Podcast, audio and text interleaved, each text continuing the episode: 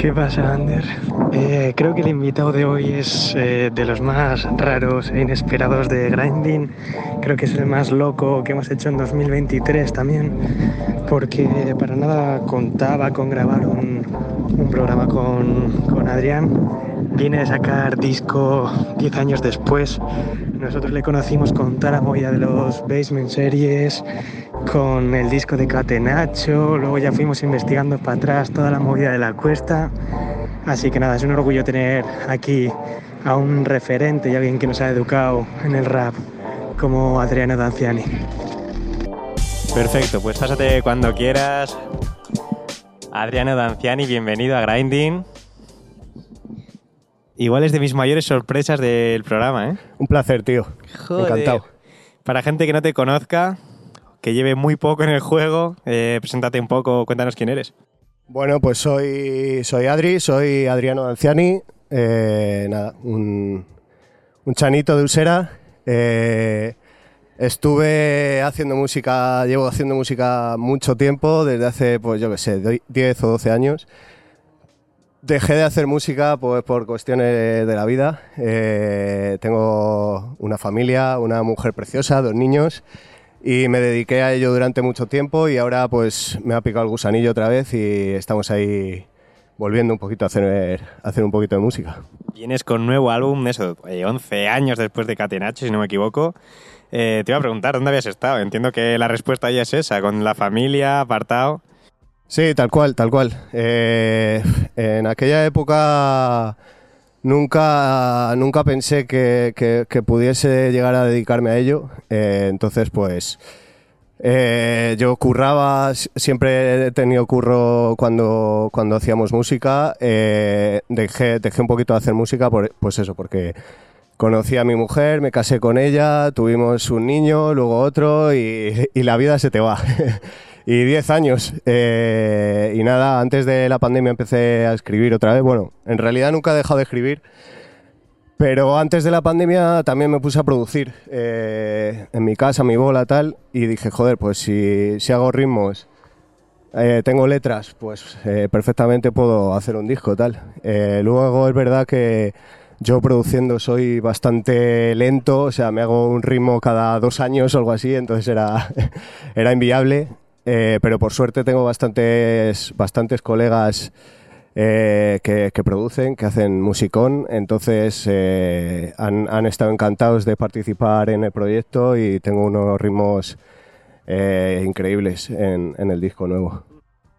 Siempre hablamos de muchas veces, yo soy una persona que soy- tengo un curro de oficina súper normal, tal, y este es como nuestro proyecto, llega donde llegue o no, lo disfrutamos así, pero sí que tengo hablado lo de decir el gusanillo, decir, joder, en algún momento deberíamos dejar el curro y decir, vamos a por todas o no. Yo por ahora no tengo como esa necesidad, es como me encuentro cómodo así. No te voy a preguntar si te arrepientes de no haber dicho en plan de me vuelco todo con esto, porque, joder, en contraposición está tu familia, que es como, no, no se va a cambiar eso. Pero sí que has notado el gusanillo de decir, "Uf, igual tenía que haberle dado a fuego en algún momento de mi vida o... Sí, realmente en muchos momentos, joder, eh, yo soy colega de muchos de los que ahora mismo están en el top eh, haciendo, haciendo buenos números y haciendo pasta con esto.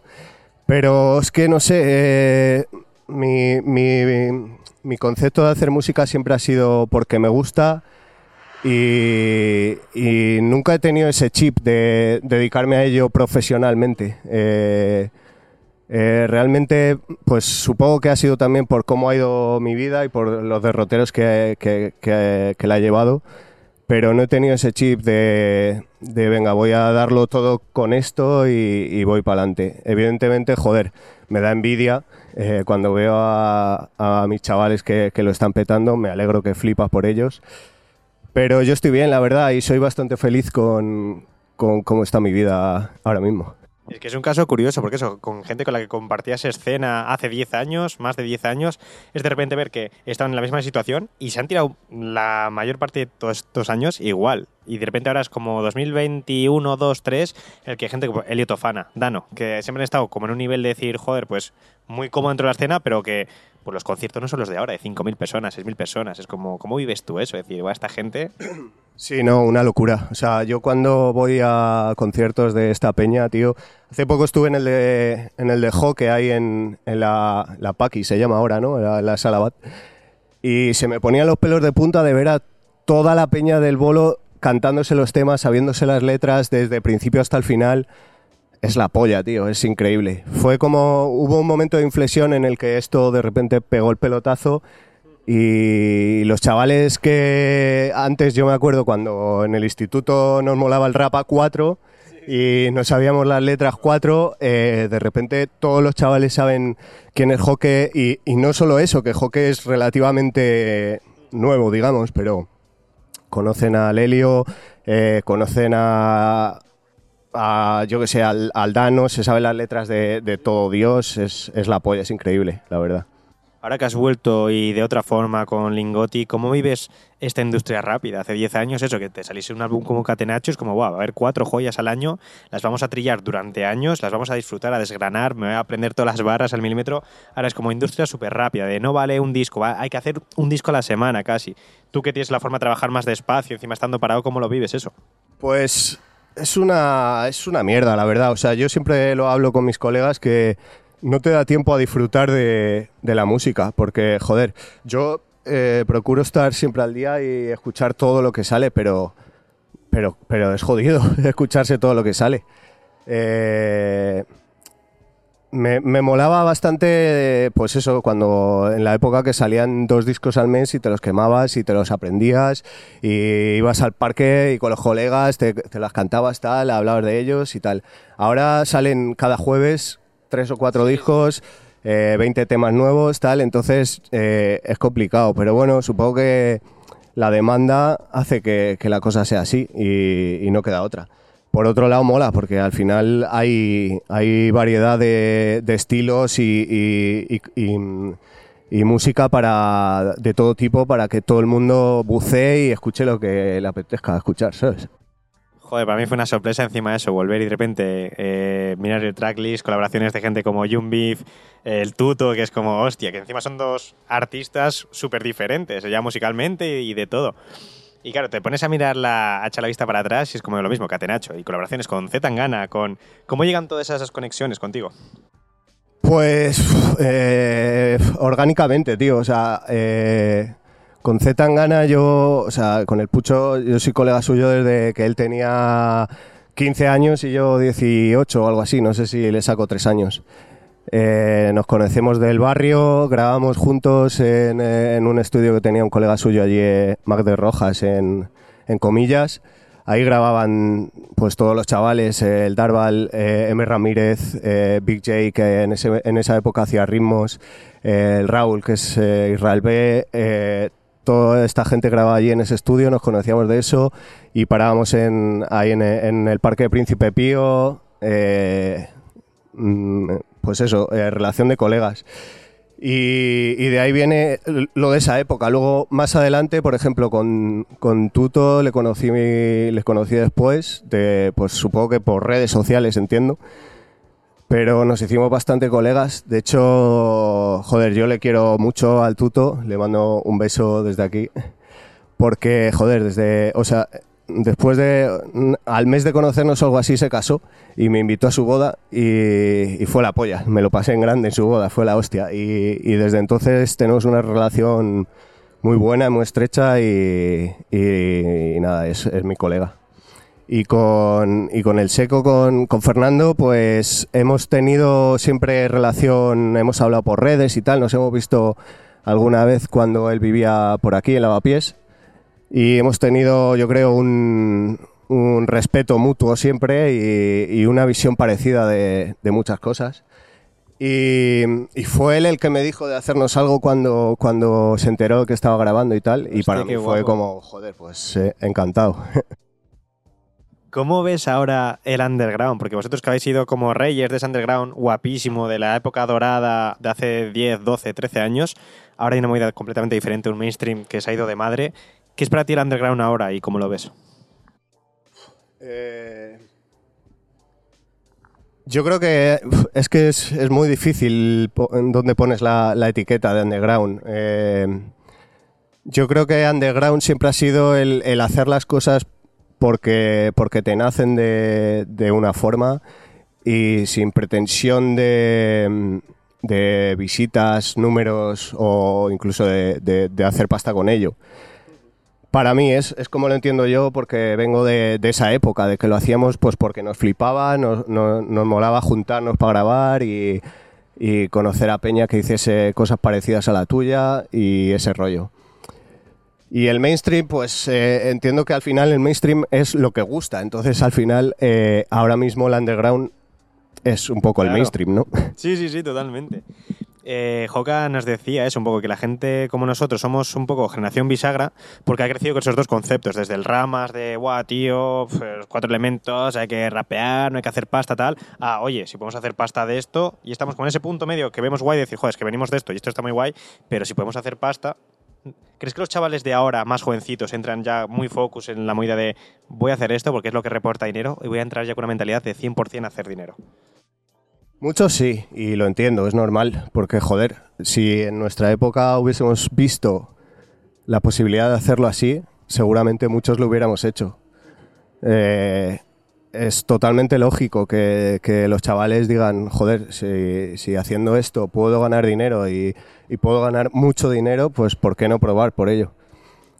Eh, ya te digo, son visiones distintas porque en esa época es que no existía la posibilidad ni, ni nos lo planteábamos, entonces eh, eh, no, no, pensábamos cómo lo puedo hacer para cómo puedo hacer esto para, para que, me, que me reporte pasta. Pues no, hacíamos lo que nos gustaba, copiábamos o tomábamos ideas de la gente que nos molaba y ya está, sin más.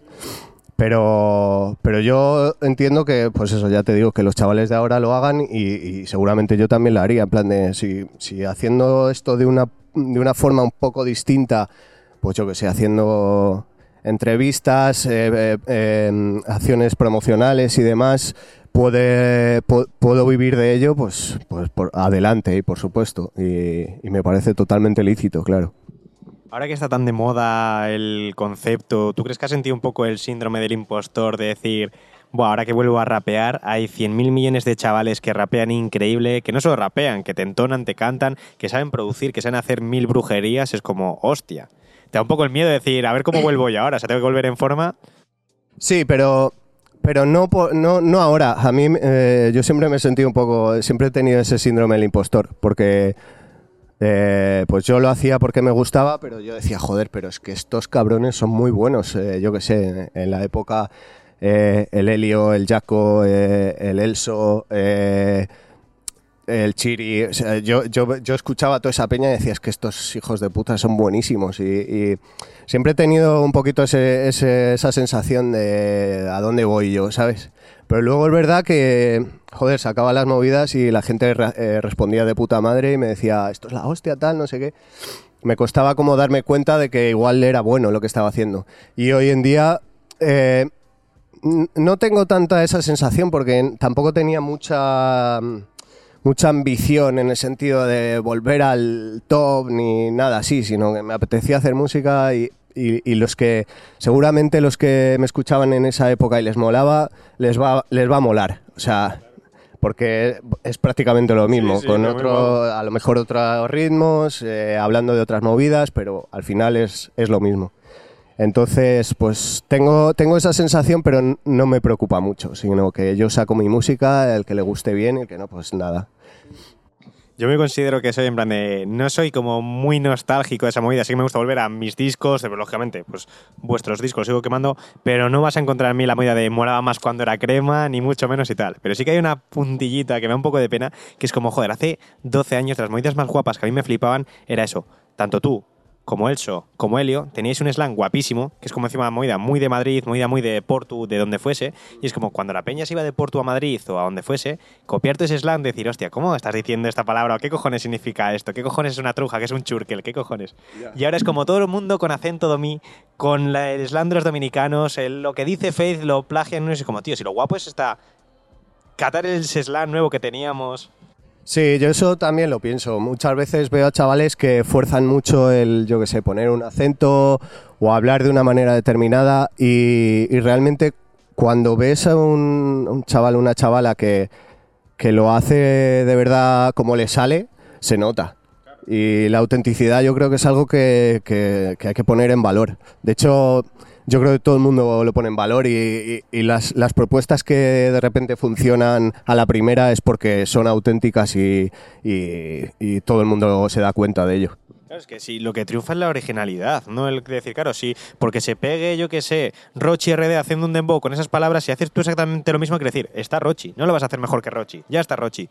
Pero es como, joder, pues siempre pongo el ejemplo de incluso de la fuente. Todo el mundo de Granada conocía el significado de la palabra lache, pero yo estaba en Bilbao, yo nunca había escuchado lache. Ni a los gitanos de Bilbao, que lo dirían. Pues como, joder, no me ha pegado hasta que no he escuchado de la fuente diciéndolo un montón de veces y de repente es como, hostia, que lache, que lache, que lache. Y con mil movidas más, mil palabras que todo el mundo te, te acaban entrando de alguna forma y es como decir, joder, si lo guapo ven ya con el Pichu. Sí, pues la gente de Bilbao al Speed le llaman Pichu y de Euskal Herria. Es como, si tú sales de ahí, pues habrá gente, los aficionados al Speed, los pichularis, que, joder, sabrán que se dice Pichu también, pero ahora la gente está como diciendo, guau, Pichu, Pichu, Pichu. Y es a raíz de que Ben Jars ha sacado esos temas, esa mixtape, tal. Claro. Sí, pero es Y normal. por novedad, no por. Porque es como decir, hostia, ¿qué es esto tú? Es normal. Yo, yo siempre con, con mis colegas y eso he sido muy, mm, muy defensor del, del crear jerga nueva. Claro. O sea, me, me- parece la hostia y tengo un colega, por cierto, Josito, que le mando otro beso, que siempre ha sido como un precursor de jerga nueva que era la hostia, era como a ver, a ver qué se suelta hoy el cabrón. Y eso, joder, eh, eso mola. A ver, yo también entiendo que cuando escuchas algo que está guapo y, tal, pues te lo, te lo quedes para ti y lo empieces a utilizar. Pero siempre intentando pues, pues hacerlo de una manera orgánica y tampoco forzar ahí el copiarle una jerga exactamente a un artista o yo que sé, a alguien que te mole. ¿Cómo es el futuro y el presente del rap? Ahora que están como saliendo un montón de géneros parejos, hijos del rap, el trap, el drill. Em, ¿Crees que es una movida que va a pasar de moda como el trap también llegó más en formato moda más que un género musical porque venían con sus pintas de vestir, con mil movidas? Eh, ¿Crees que va a pasar de moda el rap o este boom enormísimo que está viendo? ¿O que se van a difuminar un poco las etiquetas? ¿El pop se va a fusionar con el rap igual que mil géneros más? Sí, yo creo que al final yo pienso que todo, todo es rap. O sea, el reggaetón viene del rap también. O sea, con, con ritmos latinos, el, el trap al final es rap, yo que sé, hablando de otras movidas, con otro tipo de ritmos, pero yo creo que al final es todo lo mismo. El término este música urbana del que tanto se habla y tal, al final es como unificar un poco todo, ¿no? Pues, pues al final estamos todos haciendo música de más o menos del mismo rollo y, y, y no importan tanto las etiquetas. Y yo creo que no va a pasar de moda. Yo creo que eso eh, va, va a seguir para siempre. No sé si para siempre, pero por ejemplo la electrónica ha pasado por millones de, de Sí, sí, estilos distintos. Eh, el bacalao de la época de, de los 90, luego el, el poki poki, hardstyle, eh, techno, hard techno, scrunch. Al final es electrónica y no creo que pase de moda. O sea, eh, no sé si llegará de aquí a 100 años una época que escucharemos unas movidas loquísimas que no, no sepamos ni, ni lo que son, pero yo creo que, que al final es prácticamente lo mismo. Ahora que ha salido nuevo álbum bajo el paraguas de. de. La movida del Risk que está por ahí, le iba a saludar. ¿Qué pasa? Eh, ¿cómo, vosotros que sois muy de produciros todos vosotros, trabajarlo todos vosotros, ¿en qué te ayuda el, el sello? ¿Qué facilidades te da y cuál es vuestra forma de funcionar un poquito? Pues tío, yo he hecho música siempre con ellos, con Driss desde hace, yo qué sé, eh, 15 años o algo así, desde que nos conocimos. Y, mm, y sí, que somos un poco ese rollo artesano, ¿no? De nosotros mm, en nuestro búnker hacemos nuestras mierdas, quien quiera hacer algo con nosotros que venga a nuestro búnker. eh, eh, las bases, eh, los ritmos siempre son de gente, normalmente son de gente afín. Y pues nada, yo es que con ellos tengo, tengo un trato pues de colegas, entonces como, co- eh, en referencia a lo que te decía antes de que yo no he hecho música nunca para llegar a, ciertas eh, visitas o lo que sea para esperar nada, sino porque simplemente porque me gusta, pues la hago con la gente con la que estoy cómodo. Entonces con ellos estoy cómodo, eh, el estudio está cerca de casa, nos conocemos de siempre, saben de qué pie cogeo, sé de qué pie cojean ellos y nos entendemos bien. Entonces de momento, para un disco que saco cada 10 años, pues lo hago con ellos, ¿sabes? Totalmente. Ahora que estaba saliendo la noticia el otro día de que muchos eh, distribuidores y así estaban cancelando contratos de artistas con menos de mil oyentes mensuales que no serán pocos, al fin y al cabo, porque cualquiera que quiera arrancar una carrera y encima mantener unos números que, joder, mil oyentes puede sonar poco, pero mantén a mil personas en una fila india a ver cuántas son para que te escuchen mensualmente. ¿Cómo ves toda esa movida? ¿Crees que tiene futuro encima Spotify como concepto de toda la música por 10 euros? ¿Crees que volverá más formato plataformas de descargas gratuitas, discos incluso?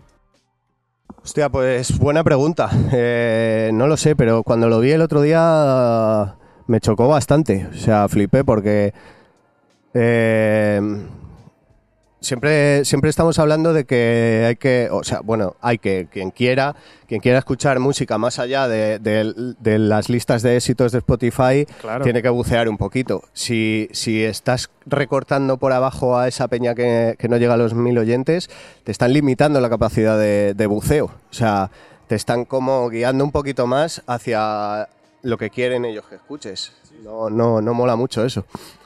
Pero por otro lado, no sé, a lo mejor eso hace que, yo que sé, que, que, vuelva un poco las cosas a, a, ser un poco como antes, no sé, que, que eso, esa gente que, que tenga menos de mil oyentes, que yo estoy ahí al límite, no sé cuántos tengo, pero, pero por ahí le ando. Eh, pues a lo mejor saca un disco y toda la peña se va a comprar el disco, ¿sabes? Porque si no le puedo escuchar en Spotify, eh, el disco físico me refiero, o yo que sé, o plataformas distintas que no sean Spotify, que se está comiendo el pastel prácticamente ellos solitos. No sé, igual es un poco... Eh, le sale el tiro por la culata en ese aspecto. No lo sé, habrá que verlo encima leí el otro día como que alguien dijo que los medios de comunicación ya no servían tanto para descubrir a nuevos artistas como tal. Porque sí que es verdad que hay otras herramientas. Eh, joder, yo me acuerdo los casos de, igual que los chicos de 128 Films, que hacían vuestras sesiones que eran la hostia y eso para gente que no estuviese muy puesta, de repente encontrarse una sesión como la tuya, como la de Gerba, cualquiera decir, hostia, son nuevos talentos con un material ya muy pulido, muy guay. ¿Cuáles crees que son las herramientas ahora para descubrir a nuevos artistas como tal? En esta selva de talentos y de... Cada hay más raperos que personas ya. Ya.